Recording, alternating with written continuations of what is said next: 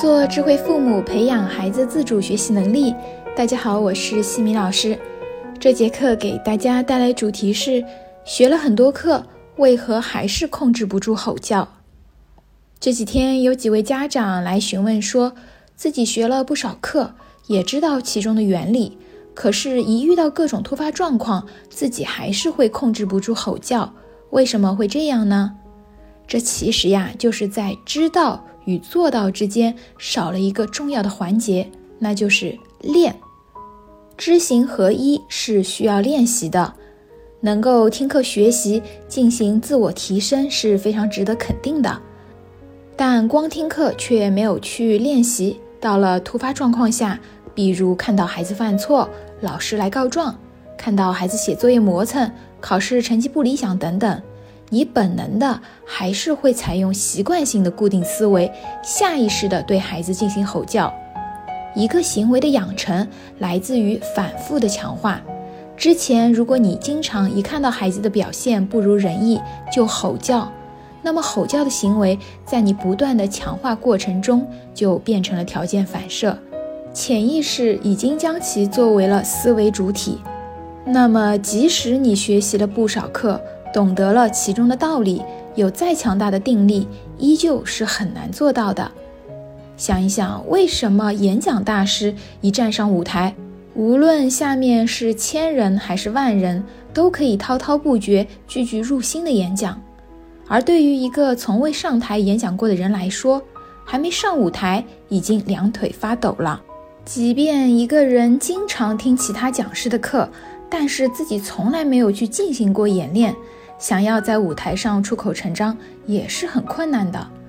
每一个演讲者初期也是通过反复的演练以及大量的阅读素材的积累，在一次次的演讲锻炼过程中不断总结经验，在不断熟知过程中生发出更加严谨的逻辑思路，才能做到。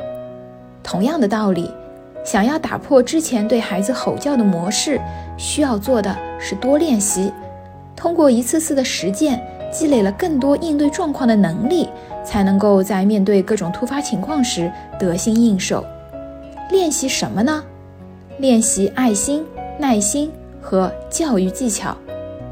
爱心怎么来练习？其实就是时刻提醒自己接纳孩子，接纳孩子的不完美，接纳孩子的缺点，接纳孩子的情绪。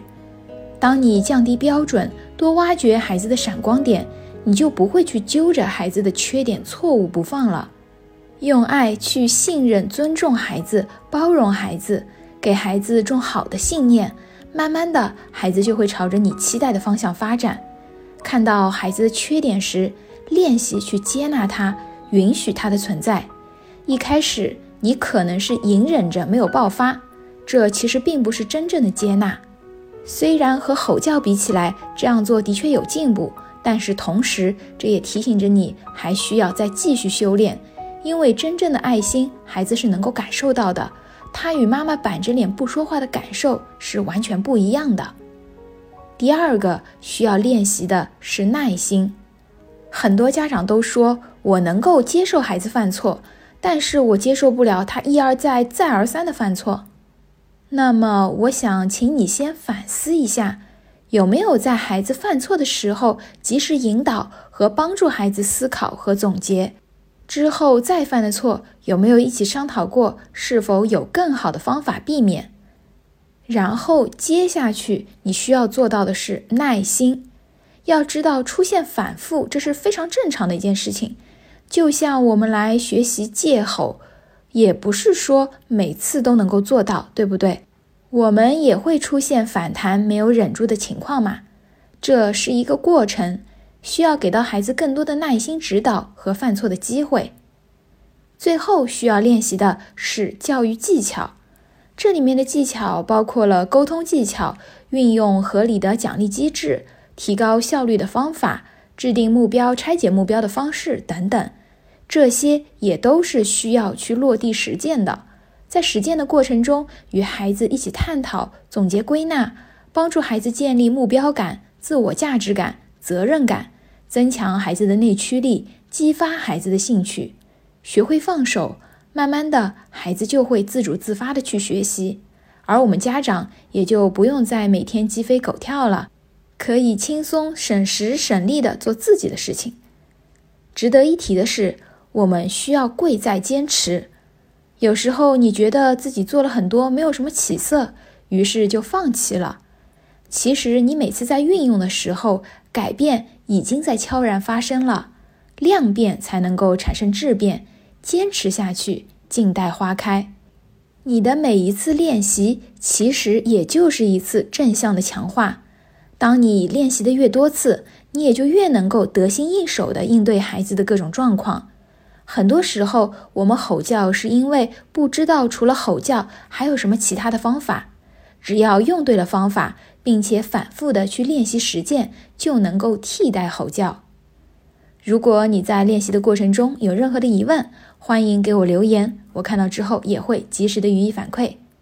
在下一期的课程中，我将会和大家分享如何让孩子快速进入写作业状态。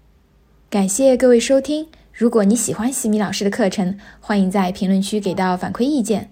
在节目的最后，西米老师要给大家送福利了，关注我们的公众号“西米课堂”，后台回复“绘本”就可以免费领取海量高清绘本故事读物，快来领取吧！感恩你的聆听，我们下次见。